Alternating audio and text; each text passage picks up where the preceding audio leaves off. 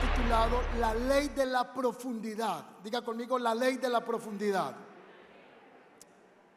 Esta imagen que van a ver a continuación es un monumento que está elaborado en mármol de granito, de piedra, de acero y tiene una altura de 169 metros y 14 centímetros. Este monumento fue diseñado por Robert Mills y es un prominente arquitecto de los Estados Unidos en la década de 1840. En 1848 se comenzó a diseñar, a trabajar todo esto en 1840. Se comienza a diseñar y a programar la construcción de esta mega eh, imagen o esta construcción pública. Y en, 1900 en 1848 se terminó. 1884, casi 30 años después de la muerte de Miller, se termina esta construcción. El peso total de este monumento es de 82.421 toneladas.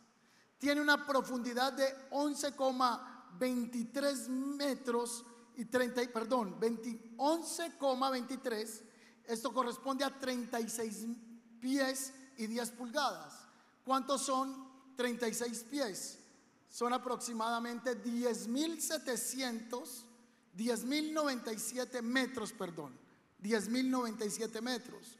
El peso de los cimientos es de 33.486 toneladas y el área de los cimientos es de 1.487. Así que toda construcción para poder ir alto hay que ir muy profundo. Tiene 169 metros de altura, pero tiene 10 mil metros de profundidad para poderlo sostener. Hay un edificio también muy conocido que es el Burj Khalifa. La cimentación es impresionante para poder sostener un rascacielos como eso que estamos viendo ahí en este momento.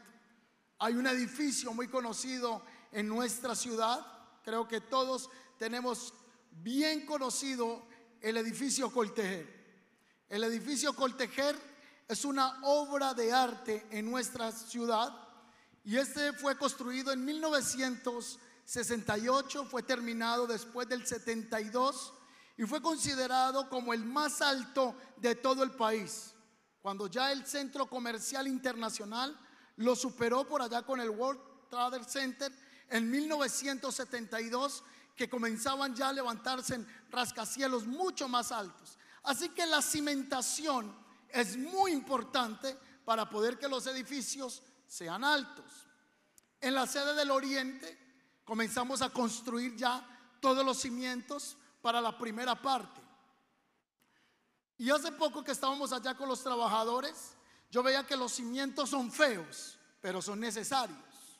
Así que miré una de esas bases y tenían cuatro metros de profundidad. Esos muchachos que estaban trabajando allá son unos topos, haciendo unos huecos para que toda esa cimentación sea metida en el lugar. Se tiene que meter hierro, se tiene que meter varilla y se tiene que meter mucho concreto, mucho hormigón, porque la profundidad es necesaria, aunque a simple vista no es tan bonita. La profundidad también cuesta. En ese lugar, en la primera etapa que estamos haciendo, cuesta toda esa inversión. Y usted puede ir al servicio del sábado y decir, ¿y dónde está todo el dinero que se recolectó? Está metido debajo de la tierra. Porque la cimentación, la profundidad cuesta. Los cimientos, como le decía, no son nada hermosos, pero sí son muy esenciales. En las Sagradas Escrituras se nos habla de un hombre llamado Samuel que fue a visitar la casa de un hombre llamado Isaí. Y cuando él llegó a la casa por comienda o, por una misión dada por el Eterno, dice que él fue a ungir el que sería el nuevo rey de Israel. Y cuando él llegó a ese lugar, vio un hombre muy alto, muy atractivo, Sama, y dijo, he ahí el rey de Israel. Y el Señor le dijo, ese no es. Así que luego vio a Abinadab y él dijo, he ahí el rey de Israel. Y el Señor le dijo, ese tampoco es. Y él comenzó a ver a uno a uno de los hijos de Isaí. Y el Señor le dijo, ninguno de ellos es. Porque yo Jehová, o yo el Señor, miro lo que el hombre no puede apreciar. Yo el Señor miro el corazón. Es decir, yo no solo miro altura, yo miro profundidad. Yo voy directamente a los cimientos del corazón de cada persona. ¿Cómo se está formando en mi presencia? Así que la profundidad es costosa. Los cimientos no son hermosos, son esenciales y son importantes para construir. Asimismo, en la ley de la profundidad es la que va a determinar cuánto alto vamos a ir. Así que la profundidad de nuestras vidas es el carácter. Y la altura son los dones. Yo puedo tener muchos dones y no tener nada de carácter. Puedo tener sanidades, milagros, palabras, muchos talentos, muchos dones, pero no tener profundidad y carácter y espiritualidad delante del Señor. Así que Dios buscaba en los hijos de Israel no solamente altura, sino profundidad. Y específicamente Dios buscaba en los hijos de Isaí que fueran hombres de carácter. En el versículo 7 Dios le dice a Samuel, no juzgues por la apariencia o por su estatura, porque yo lo he rechazado. El Señor no ve las cosas de la manera que tú las ves. La gente juzga las apariencias, pero el Señor mira el corazón. ¿Qué es lo que el Señor ve en nosotros? Diga conmigo el corazón. Cuando el Señor nos mira, nos hace una radiografía, nos hace un escáner. ¿Alguna vez usted fue para que le hicieran algún examen médico? Entonces lo meten a usted a una cámara y allí le hacen una radiografía y pueden ir a lo que el ojo humano no puede apreciar. Y a través de una máquina de rayos X se puede ver más allá de la vista. Así pasa con Dios. Cuando el Señor nos ve a nosotros, no ve lo talentoso que somos. El Señor ve el corazón. Cuando el Señor me mira a mí, no dice, wow, como habla de bien. Cuando el Señor mira al hermano, no dice, qué voz tan hermosa tiene. No, el Señor mira el corazón.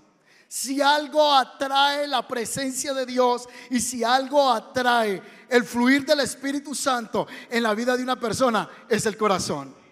Por eso la Biblia llama a un jovencito por allá en las escrituras, un hombre conforme al corazón del Señor, el dulce cantor de Israel, que también adulteró, que también mató, pero dice la escritura que él tenía un corazón para Dios. Y Dios miraba la profundidad de este hombre.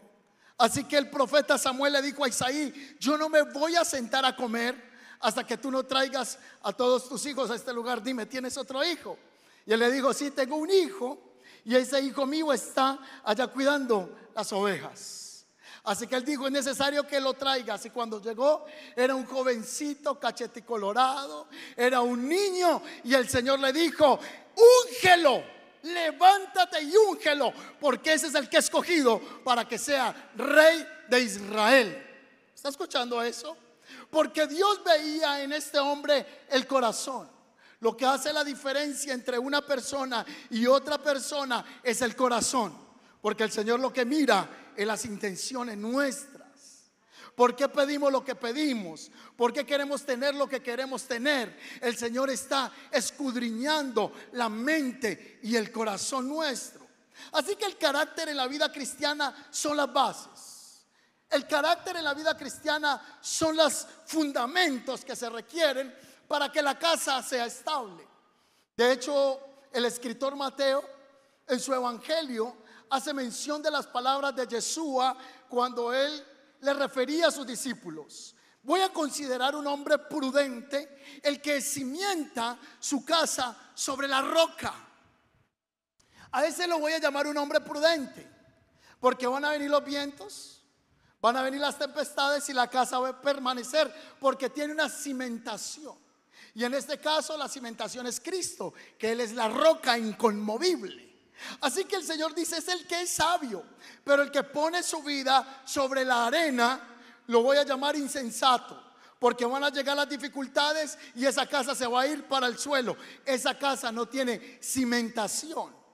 Cuando el Señor llamó a Simón, su nombre originalmente significa arena movediza. Es un hombre que no tenía carácter. Luego el Señor lo llama Pedro, que significa Petros o piedra pequeña. Él era una piedra, Cristo es la roca inconmovible.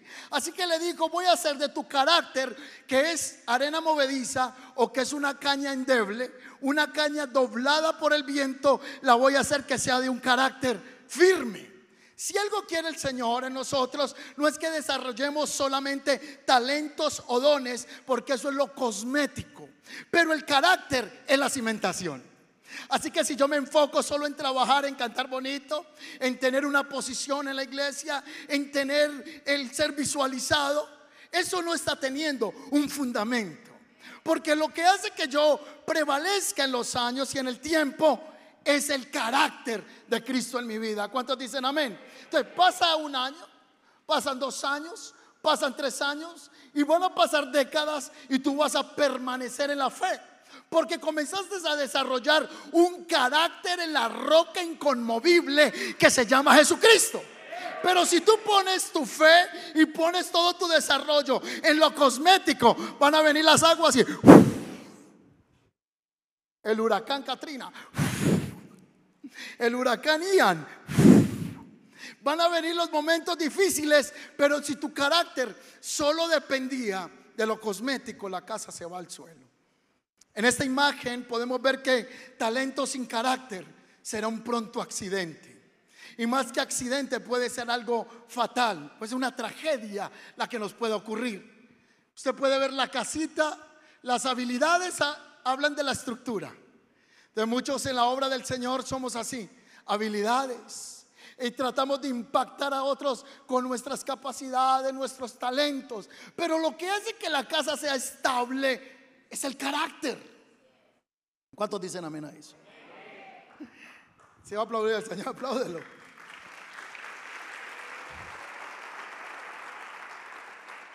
La Biblia dice en Romanos 11:29, pues los dones de Dios y su llamamiento son irrevocables. Los dones son irrevocables. Entonces aquí viene una pregunta, ¿por qué en el último tiempo dice que muchos vendrán delante del Señor y van a decir, en tu nombre eche fuera demonios? Ah, en tu nombre hice grandes milagros. Apartado de mí, hacedor de maldad. Yo te di capacidades y te di dones, pero los dones no son la prueba de ser salvo. Los dones no hablan de carácter. Los dones son carismas entregados por Dios para la edificación del cuerpo de Cristo. Por eso dice la palabra, si alguno predica o profetiza, profetice de acuerdo a la palabra. Si alguno enseña, enseñe de acuerdo a la palabra para la edificación del cuerpo de Cristo. Entonces los dones se entregaron para poder ataviar la novia que es la iglesia. La iglesia fue entregada a nosotros para prepararla con nuestros dones, no para abusarla. La iglesia fue entregada para presentarla delante del Señor, para que esos dones de la profecía contribuyan en la edificación para que la enseñanza contribuya en la formación de las personas. Así que el talento no es un carácter para yo, perdón, una plataforma para yo promocionarme. El talento es una oportunidad que Dios nos da para que edifiquemos el cuerpo de Cristo. ¿Cuántos dicen amén? Por eso el don de hablar en lenguas es para edificarse a sí mismo, pero la profecía es para edificar a otro. La enseñanza es para edificar a otro, no para buscar posición personal, sino para edificar el cuerpo de Cristo.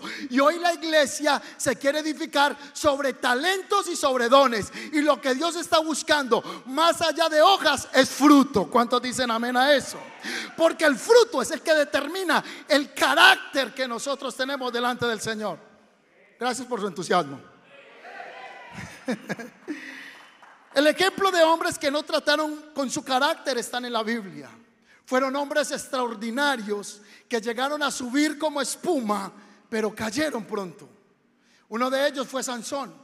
Sansón nace por una promesa divina. Sansón es la respuesta para el pueblo de Israel. Sansón es la respuesta al clamor de los hijos de Israel. El libro de los jueces repite todo el tiempo, los hijos de Dios o los hijos de Israel volvieron a hacer lo malo delante del Señor. Dios los entregó a sus enemigos. Pero ellos claman a Dios y Dios le levantaba un sucesor, un, un juez que los defendiera de sus enemigos. Este hombre tenía un superpoder. Y el pacto que él tenía era un pacto de nazareato. Desde niño no se le podía pasar navaja, tijera por su cabeza. No podía tomar vino, nada que viniera de la sidra. No podía tocar lo muerto porque sería considerado inmundo, se contaminaría. No se podría casar con una mujer que no fuera de su nacionalidad, de su pueblo. Tenía que escoger la que fuera de su pueblo. Pero Sansón se aprovechaba de los talentos que tenía. Un día dice la escritura que fue a Ramá y visitó una mujer de la vida libre. Y se allegó a ella y después de que salió, fue y tomó las puertas de la ciudad y se las echó al hombro. Estaba mal delante de Dios, pero estaba fluyendo en el don. Es decir, yo puedo estar mal y puedo estar fluyendo en los dones, aunque no esté siendo aprobado por el Señor. Porque los dones son irrevocables. Y hoy tratamos de brillar y de tratar de impresionar a otros con los dones y no con el carácter. Y Dios está llamando a mayor posición el carácter que el don. Pero aplaudimos más el don Aplaudimos más las capacidades que la vida íntegra de una persona. ¿Cuántos dicen amén a eso? O sea, estamos en una locura. Estamos hoy, como decía en ese programa, estamos tú y yo locos, ¿verdad? Los que son de mi tiempo, los de esta generación, ¿qué programa será ese? Por eso le digo que estamos como locos. Así que Sansón tenía un poder sobrenatural. Cuando los enemigos venían, para el pueblo de Israel, el Espíritu del Señor venía sobre Sansón. Él se llenaba de fuerza poderosa y Dios lo respaldaba. Muchos de nosotros hemos jugado con lo que el Señor nos ha entregado. Tienes una capacidad, tienes una habilidad y muchos creen que porque los demonios se someten, están bien delante de Dios. Hay gente que cree que porque ora por alguien y se sana, está probado por Dios. Una cosa es estar probado por Dios y otra cosa es estar aprobado por Dios. Y lo que Dios quiere con nosotros es que seamos aprobados delante de Él. Carácter no es ser grosero. Carácter no significa tratar mal a la gente. Usted ha visto que hay personas que dicen, no, ojo que Él es de mucho carácter. No, lo que pasa es que vive berriondo el hombre. el berriondo. Lo que pasa es que el hombre tiene un carácter, pero incorrecto de grosería. Y en muchos lugares le llaman a eso que es una persona de carácter. No, la persona de carácter es la persona que es una en lo público y es la misma en secreto. Eso se llama carácter. Que aunque nadie me ve, yo sigo amando al Señor. ¿Qué no es carácter? Es que frente a la gente yo me aparento ser una persona muy consagrada, sabiendo que nadie es perfecto, pero que la intimidad, nada de coherencia hay entre lo que digo y lo que aplico. Carácter. Así que Sansón se acostumbró a que el Espíritu del Señor viniera sobre él y lo rescatara de los momentos difíciles. Hasta que llegó el momento que el Espíritu del Señor lo abandonó. El Espíritu del Señor se fue. Entonces llegó un momento en que venían los enemigos, los filisteos, por medio de manipulación con Dalila. Ay, Sanso, Sanso, no me has dicho de dónde viene tu poder, Sanso.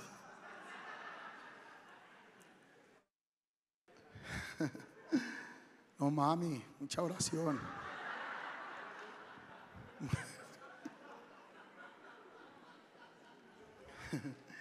Sanso. ¿Sabe que a veces hay gente entre las iglesias que manipula con los dones para poder ejercer poder y dominio sobre otras personas? ¿Me estoy haciendo entender con eso? Hombres y mujeres.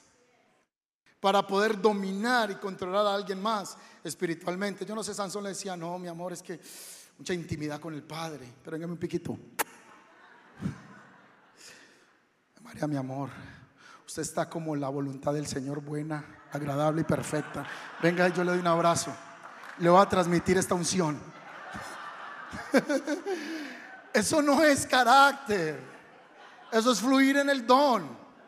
Así que Sansón estuvo en ese juego con esta mujer hasta que la presencia de Dios se le fue. No sé si usted, por práctica personal, se dio cuenta que la primera vez que usted pecó le sirvió al Señor y usted vio que el fuego no se fue. Y usted le daba miedo subirse al altar. Usted decía, qué miedo subirme allá. Mire que la Biblia dice que los hijos de un hombre en la antigüedad les cayó fuego y los mató. Y usted se subió con miedo y dijo, no pasó nada. Y la segunda vez y no pasó nada. Y uno se acostumbra a que no pasa nada.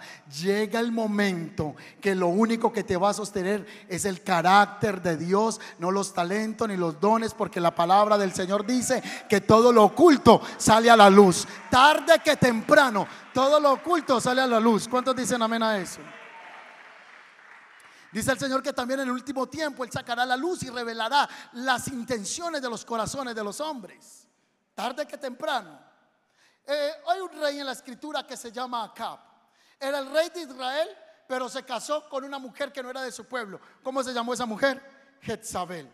No tenía carácter. Trajo la adoración del poseedor. Trajo la adoración de Baal, de Acera, de Astarte. Se vendió. Era un tipo sin carácter. No defendía su fe, pero tenía posición.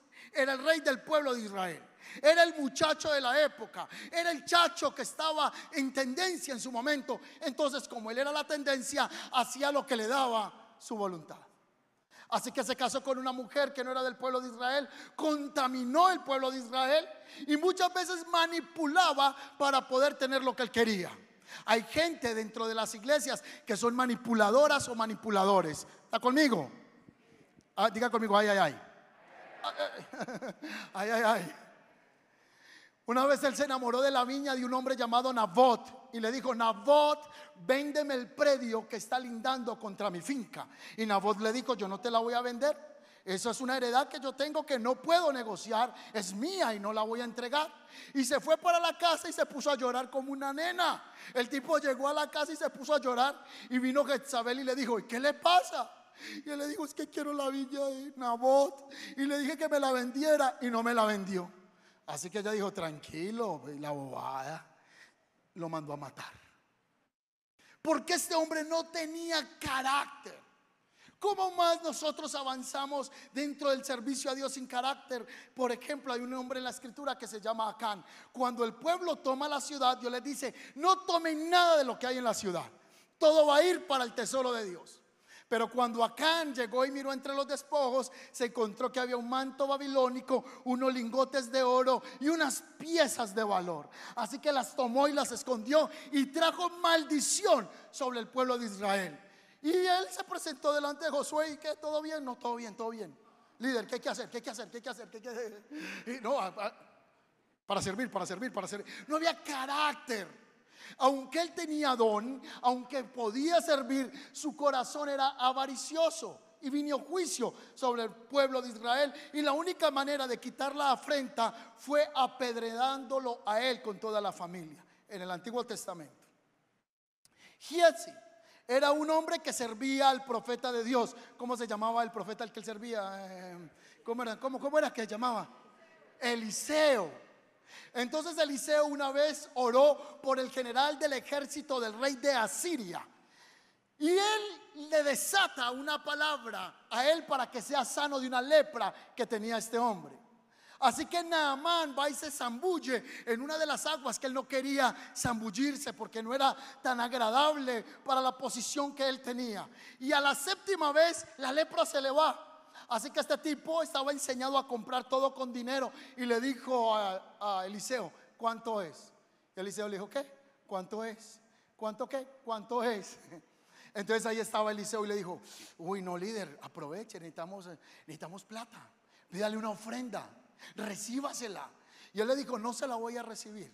En esta ocasión, tú fuiste sano, para que tú puedas comprobar que aunque tengas dinero, no puedes comprar el favor del Señor. Y esta sanidad te está viniendo a ti para que tú reconozcas que hay un Dios en todo Israel que se llama Yahweh, el Dios de la eternidad, el Dios creador. Recibe tu sanidad. El hombre se va, pero Giesi estaba ahí dijo, no, pero ¿cómo dejó volar esa bendición?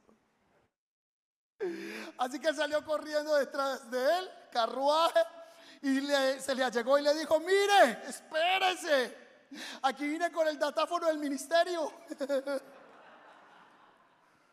Mi señor el profeta le manda a decir que sí, que sí, que le mande la ofrendita. Ay, ay, ay. Eh, ¿Y qué quiere? No, pues de esos vestiditos que hay ahí, deme dos de esos, dos de Sara, esos dos de, que están ahí de Gucci, esos zapaticos también de Valenciaga, eso es para el siervo de Dios. Y tomó las cosas y las escondió en su casa. Y vino y se presentó delante del hombre de Dios de Eliseo. Y Eliseo le dijo, ¿dónde estaba? ¿Y el qué? Estaba orando. ¿Dónde estabas? La lepra que estaba en Naamán ahora sea sobre ti.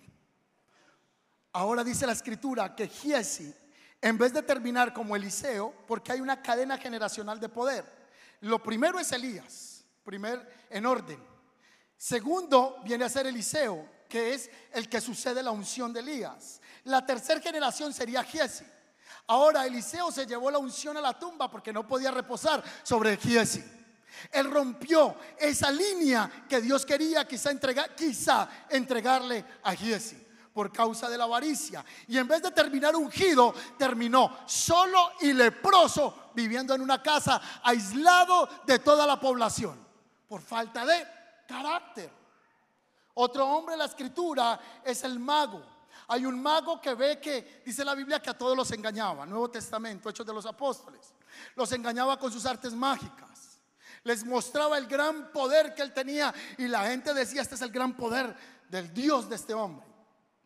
Hasta que en un instante él vino y se convirtió, entre comillas, al Evangelio porque veía que los apóstoles tenían señales y milagros y comenzó a caminar al lado de los apóstoles. En una ocasión vinieron dos apóstoles a imponer las manos sobre algunos cristianos que apenas estaban recibiendo al Señor y vio que el Espíritu Santo venía sobre ellos y que cuando oraba por ellos ellos empezaban a hacer así algo como y hablaban en lenguas. Tenían la llenura del Espíritu Santo y Simón el mago dijo, uy, ¿cómo hago yo para tener ese poder? Y se le acercó un apóstol y le dijo, ¿cuánto vale? Y el apóstol le dijo, ¿cuánto vale qué? ¿Cuánto vale que usted me dé el secreto para que yo le ponga a la gente las manos y también hablen en lenguas? Y vino juicio sobre este hombre. Cuando no formamos carácter en la vida cristiana, todo se va a derrumbar. Todo se nos viene al piso. Amados hermanos, dice Pablo a la iglesia de Corinto, estuve con ustedes y no pude hablarles como a cristianos maduros. No pude hablarles como a espirituales, sino como a carnales en Cristo. No les hablé como espirituales porque todavía no alcanzan a digerir, a procesar lo que quiero impartirles en el espíritu. Porque todavía ustedes están solamente en lo cosmético y no han querido ir a la vida del Espíritu. La vida cristiana se trata entonces de bases. Ese es el fundamento. ¿Cuántos dicen amén a eso? ¿En qué estás estableciendo tu vida cristiana? ¿En carácter o en los dones? ¿En el carácter de Cristo formado en ti o solamente en la moda y en la tendencia? Hoy, por ejemplo, una bendición, una bendición, las redes sociales, una bendición. Pero hoy muchos simplemente se vuelven invitables a iglesias porque tienen redes sociales. Entonces, si esta persona tiene 100 mil seguidores, ya no importa si está ungido o no está ungido, tiene 100 mil en Instagram. Eso quiere decir que es una persona famosa y lo tenemos que tener en la iglesia. O sea, ya no se estima la unción, sino que se estima el don o el carisma de la persona. Y a Dios no le importa eso. Entonces son los que postean cualquier frase tonta en las redes y todo el mundo le dice amén, gloria a Dios. Eso no tiene nada ni que ver con la Biblia. Eso no tiene nada que ver con la formación del carácter, pero es que tiene 100 mil seguidores, aunque los haya comprado por 300 mil pesos en algún lugar. Entonces Dios que está buscando en nosotros, carácter. Si usted es soltera, entonces usted como mujer cristiana, e, es que este, este, mensaje solo es habitable para los que quieren seguir a Cristo. Esto no es habitable para todo mundo. Porque muchos son los llamados, poquitos son los escogidos.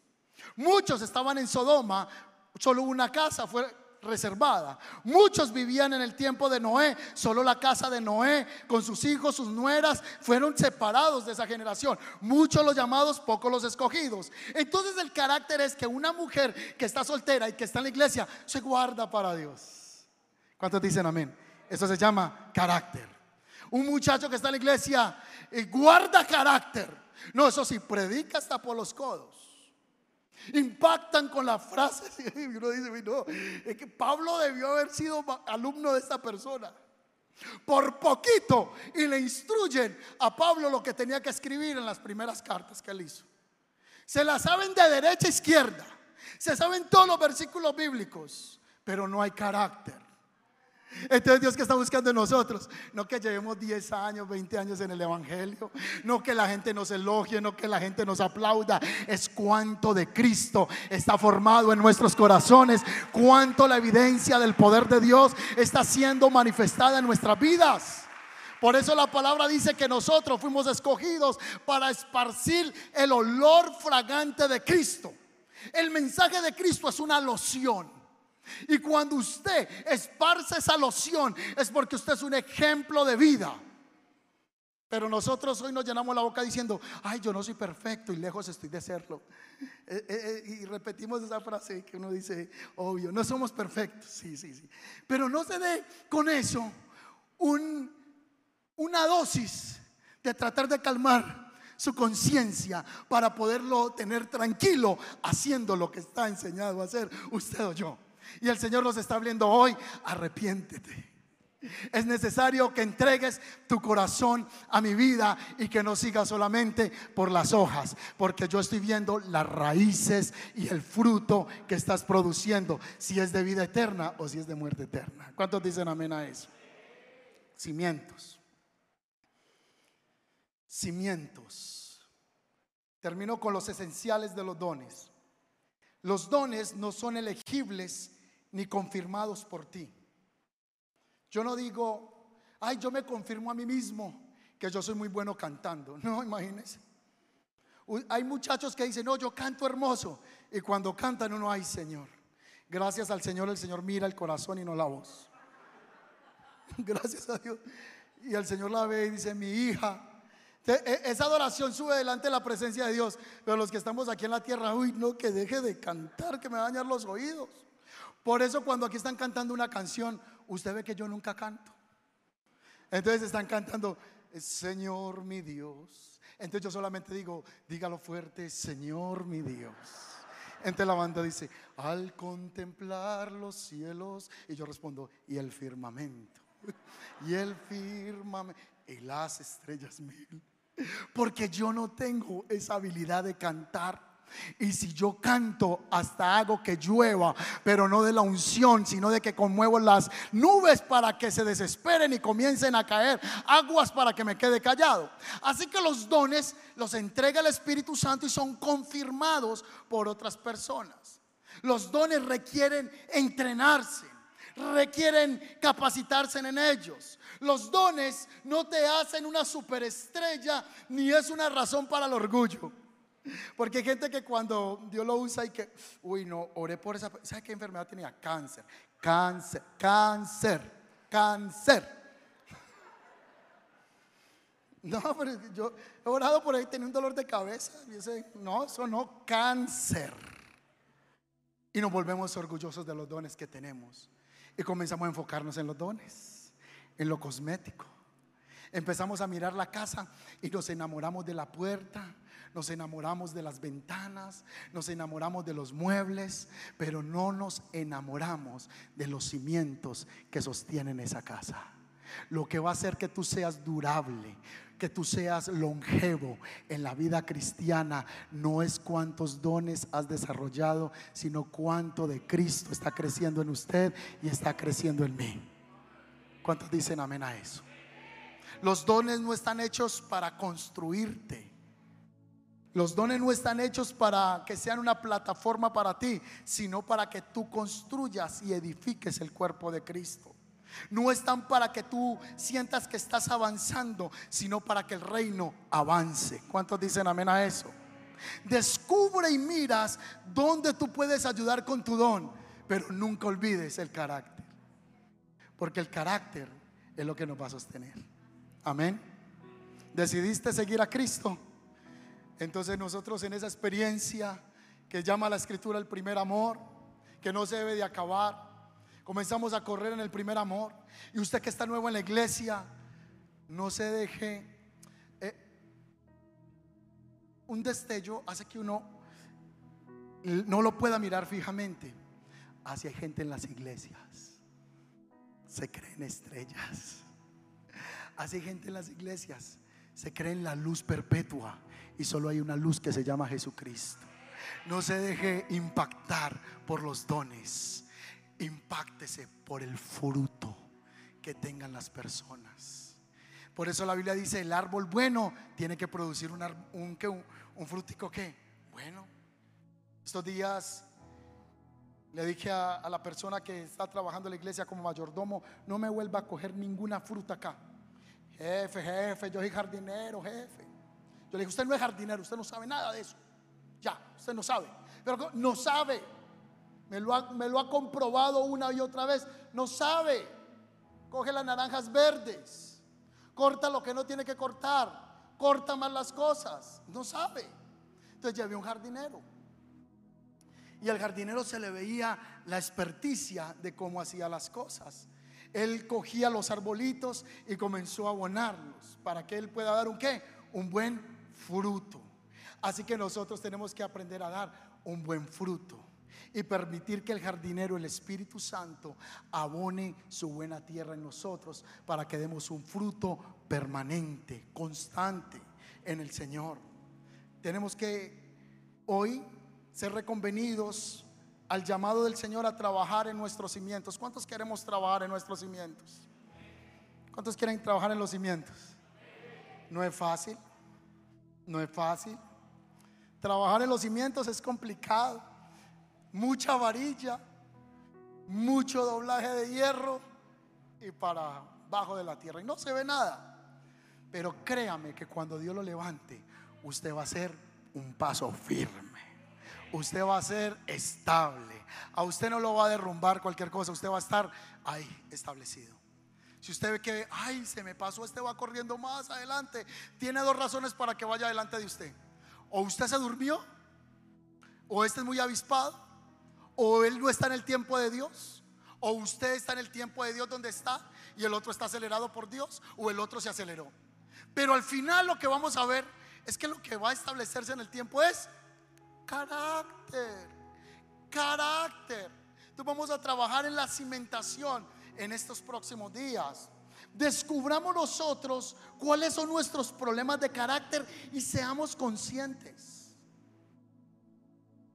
Desde niño yo me comía las uñas. Desde niño. Un día me comí tanto las uñas que cuando me di cuenta venía en el codo. Y cuando más uña comía era cuando me ponía a estudiar. Me faltaba solo un tarro de fruco para echarle a las uñas y seguir. No tenía ningún sabor, a veces no, no, no las consumía, sino que era el masticar, el masticar. Y se desarrolló un hábito en mí tan tremendo que las uñas me venían por acá abajo. Los dedos eran cabezones y las uñas eran por aquí abajo. Llega un momento que uno se vuelve tolerante al dolor. Y yo me sacaba sangre. Y a uno no le duele. Y yo, no, no me duele, es un dolorcito, pero no es que duela, así que duela, bruto. No, no me dolía. Y me cogí aquí esos cueritos que estaban acá y me los alaba así.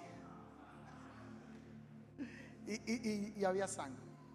Con los años comencé a manejar, tratar de manejar lo falta de estética de mis manos cuando conversaba con las personas. Ya era una manía que tenía, sabía cómo hacerlo. Si yo saludaba a alguien, tenía la mano en el bolsillo. Si este dedo estaba muy mal, entonces también iba para adentro o la tenía acá. Si yo estaba saludando a alguien o, iba a hacer algo, cogía algo que, fuera así, que me quedara el dedo debajo, porque estaba ocultando los dedos todo el tiempo. Pero aunque yo sabía que era feo, no podía dejar de comerme las uñas. Así que por años tuve esto.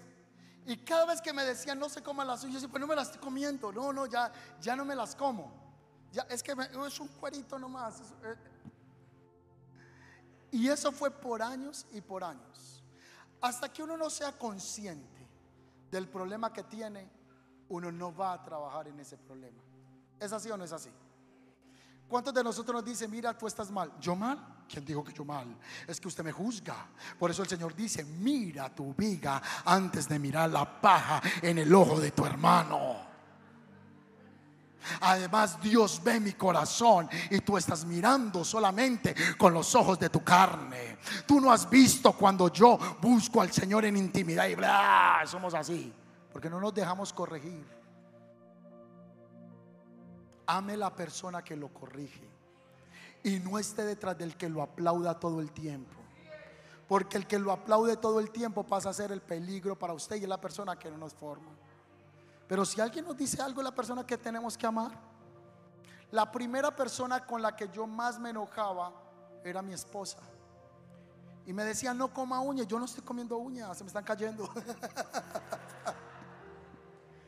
me raspé. A veces, mire la cosa, a veces me ponía una camisa y yo, ay, ¿dónde me unté sangre? Tenía sangre en las uñas. Era un problema, era una adicción que yo tenía. Hay gente que tiene adicciones y se lo dicen y la persona no quiere reconocerlo dentro de la iglesia. Así que hay que ser consciente de nuestros problemas de carácter. Hay que descubrir las raíces de los problemas de carácter que tenemos. Tenemos que practicar actividades que nos acojan a la gracia del Señor y poder acercarnos a la gracia inmerecida, al poder del Señor en nosotros para que Él obre nuestras vidas. Hoy el llamado es a trabajar en nuestros cimientos. Y a veces trabajar en los cimientos no va a ser fácil, pero tenemos que hacerlo, porque nos va a dar estabilidad, va a hacer que nuestra torre no se caiga y va a ser que tú seas muy longevo espiritualmente. Esta palabra te la da el Señor porque te ama tanto. Esta palabra me la está dando el Señor hoy porque me ama tanto. Porque he tenido tantos problemas de carácter, peores que el de comerme las uñas. He tenido problemas de carácter que me ha tocado reconocer que los tengo y que tengo que venir a la gracia del Señor y permitir que Él me forme Reconocer mis debilidades me hace fuerte. Ignorarlas me hace más vulnerable cada vez y me hace hundirme en un suelo como si fuera de arena. Si hoy alguien aquí siente que esta palabra es del Señor para usted, abrácela. Abrace la gracia. Padre, yo te doy gracias esta noche por tu palabra. Yo te doy gracias, Señor, porque hoy nos enseñan la ley de la profundidad a mayor cabemos en el carácter, mayor será nuestra estabilidad. Eh, eh, muchos hemos bajado solo 50 centímetros y queremos construir una torre de 170 pisos. Nos hemos bajado dos metros y queremos construir una casa de siete pisos. Señor, yo te pido que me ayudes a ser constante, a trabajar en mi carácter. Dame un corazón sensible para reconocer mis faltas, para no sentirme a veces que puedo ser vulnerable, que, que otros pueden ver también en mí debilidades, que yo pueda verme, Señor, que necesito de ti, oh Dios. Ayúdame, Señor, a ir avanzando en tu reino, porque grandes cosas tiene el Señor para ti. Así como el Señor tenía grandes cosas para Sansón, así como el Señor llamó a Saúl y fui desechado, pues el Señor también tiene propósitos contigo, pero Él no quiere que tú y yo repitamos la historia. Hoy es una noche para que demos un giro en el rumbo que hemos estado caminando. Hoy es una noche para que hagamos un retorno a la cruz y a la gracia de Cristo. Para que usted y yo podamos correr y sentirnos amados por el Señor, pero también confrontados, exhortados, para caminar conforme sus propósitos. A no meter más los lingotes y a no meter más los mantos babilónicos en el interior de nuestra casa, que es el corazón, tapados donde nadie lo ve. Pero tú lo ves, Señor. Tus ojos revelan que yo nada puedo esconder. No sé si se saben de pronto esa canción. Tus ojos revelan que yo nada, no. Listo, está bien, cantamos otra, está bien. Hay una que ellos ya tienen preparada. Hay cosas que el Señor quiere exponer. Vamos a poner sobre nuestros pies y vamos a hacer esa oración de rendición esta noche para terminar en este momento. Vamos a hacer esa oración de rendición.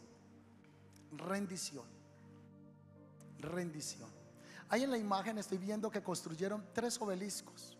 Parecen tres espadas, pero verdaderamente es el obelisco de Washington.